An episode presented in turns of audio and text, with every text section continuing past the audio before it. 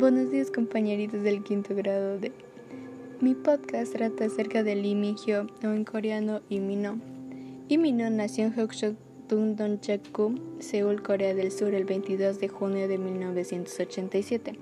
Su familia está compuesta por su madre, padre y una hermana mayor. Cuando era pequeño, Imino esperaba convertirse en un jugador de fútbol, pero una lesión durante el quinto grado de la escuela primaria puso fin a su sueño. Sin embargo, todavía mantiene afinidad con el fútbol y ha declarado que Cristiano Ronaldo es su jugador favorito.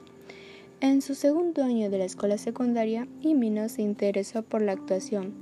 En su último año en la escuela secundaria, se había unido a Star House Entertainment con la ayuda de un conocido. Después de pasar por la información, comenzó a audicionar y consiguió pequeños papeles en varias series de televisión.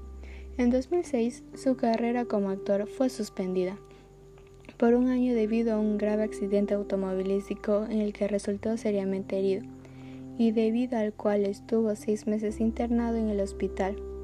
Durante el largo periodo que demoró su recuperación, estuvo preocupado sobre si podría volver a actuar o siquiera volver a caminar. Su amigo de la infancia y también actor Jun Lu-yu también resultó herido en el accidente ya que lo acompañaba.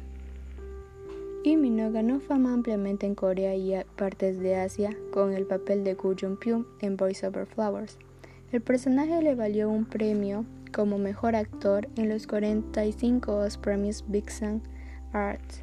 Gracias a la gran popularidad del drama, el actor consiguió una gran cantidad de fans que se hacían llamar Iminos. El éxito de las series globalmente en que actuó han hecho de él una estrella clave de la Hallyu y una celebridad global protagonizó su primer papel principal en la Gangnam Blues en 2015, seguido de su primera película producida en China, Bounty Hunters. La popularidad del drama City Hunters a través de Asia también contribuyó a su creciente popularidad, sobre todo en China y Japón. Tomó el puesto número uno de la mejor estrella Hallyu en una revista japonesa, dedicada a los dramas de Corea en junio de 2012 y hasta hoy en día nadie pudo quitarle ese puesto. Gracias.